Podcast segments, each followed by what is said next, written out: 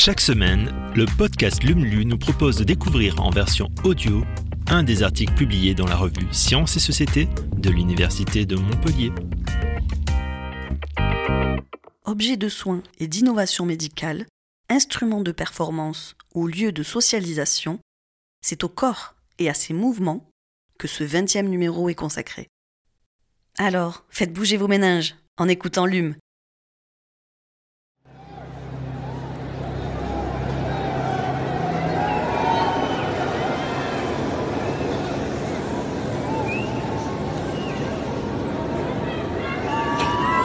Lex Sportiva.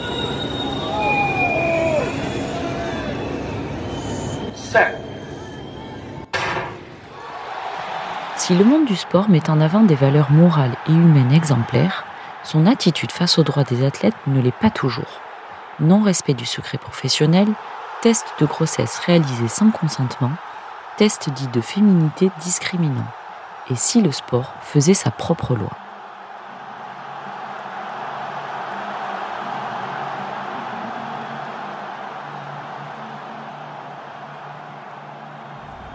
Aujourd'hui, si vous ouvrez un quotidien sportif, vous avez de grandes chances de tomber sur des informations de santé concernant des athlètes. Constate François Viala, directeur de l'école de droit de la santé à la faculté de droit et sciences politiques de l'Université de Montpellier. Une violation manifeste du secret professionnel qui, bien qu'elle constitue un délit pénal, ne semble choquer personne, pas même les athlètes. Comment expliquer cette spécificité du monde sportif inimaginable partout ailleurs, en témoigne le tabou qui frappe encore la question de la transparence sur l'état de santé d'un président de la République. Les compétitions sportives et leur hypermédiatisation mobilisent des idées, des intérêts financiers majeurs et des paris sportifs qui priment parfois sur le raisonnement juridique classique, quitte à faire des athlètes des citoyens de seconde zone. Car si les sportifs sont en droit de communiquer eux-mêmes sur leur état de santé, leur accord ne peut délier les soignants qui les accompagnent de leur devoir de secret. Le consentement de la victime d'une infraction n'est pas un fait justificatif et les professionnels de santé ne peuvent donc révéler les informations couvertes par le secret. Une règle très communément transgressée en pratique. D'ailleurs, le médecin est-il en droit de transmettre ces informations au staff sportif, notamment à l'entraîneur ou à l'employeur?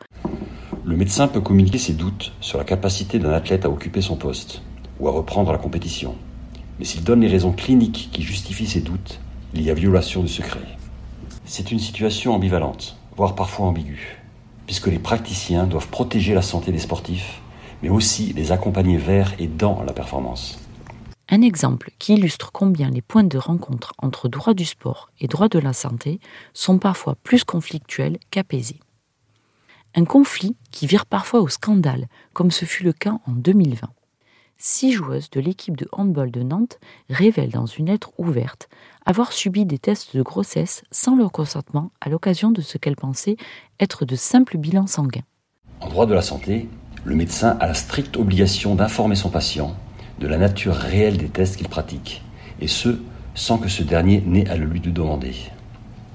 Il doit bien rechercher, obtenir et respecter le consentement de la personne et ne peut pas passer outre un refus. Pour autant, aucune des joueuses n'a souhaité ou osé saisir la justice. Une affaire qui fait écho à une autre révélation survenue, cette fois en 2011, en marge de la Coupe du Monde de football féminin la Suédoise Nila Fischer révèle avoir dû baisser sa culotte pour montrer ses organes génitaux. Un examen gynécologique clinique appelé test de féminité, imposé pour la première fois aux athlètes en 1966, puis officiellement abandonné dans les années 90, jusqu'à cette annonce faite par la sportive. Au nom de l'équité des compétitions, certaines fédérations justifient des pratiques qui interrogent les notions fondamentales du droit de la santé nécessité médicale, proportionnalité bénéfice-risque et consentement, puisqu'en cas de refus, les sportives peuvent être privées de compétition dans la catégorie féminine visée. Dans la majorité des cas, heureusement, les examens gynécologiques ont bien été abandonnés au profit d'autres pratiques moins intrusives, mais qui heurtent tout autant les logiques du droit et du consentement.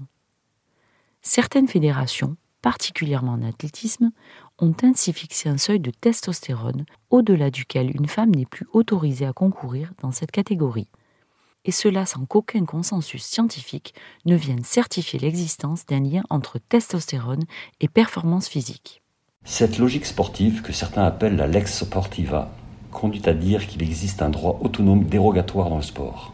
Juridiquement, ces athlètes sont bien reconnus comme des femmes, mais sportivement, elles ne le sont pas. Cela confirme que sport et genre n'ont jamais fait très bon ménage. Pour concourir dans leur catégorie et poursuivre leur carrière, ces athlètes hyperandrogènes sont confrontés par certaines fédérations à un ultimatum. Faire baisser leur taux de testostérone ou renoncer à la compétition.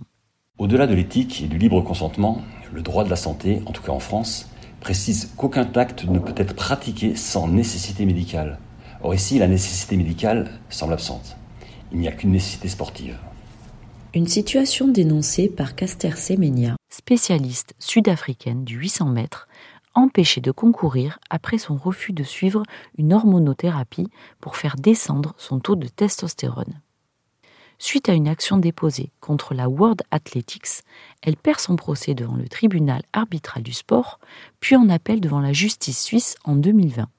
C'est finalement la Cour européenne des droits de l'homme qui lui a donné raison le 23 juillet dernier, mais l'affaire n'est pas close.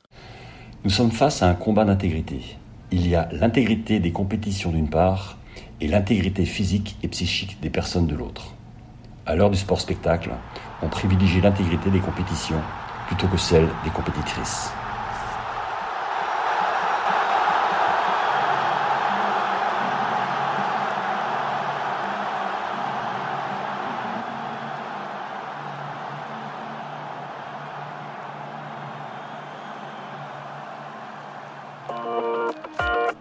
Merci d'avoir écouté ce nouvel épisode de Lumlu. Si vous le souhaitez, vous pouvez nous laisser un avis sur Apple Podcast ou sur Spotify. Et vous pouvez aussi le partager autour de vous. À la semaine prochaine pour un nouvel épisode.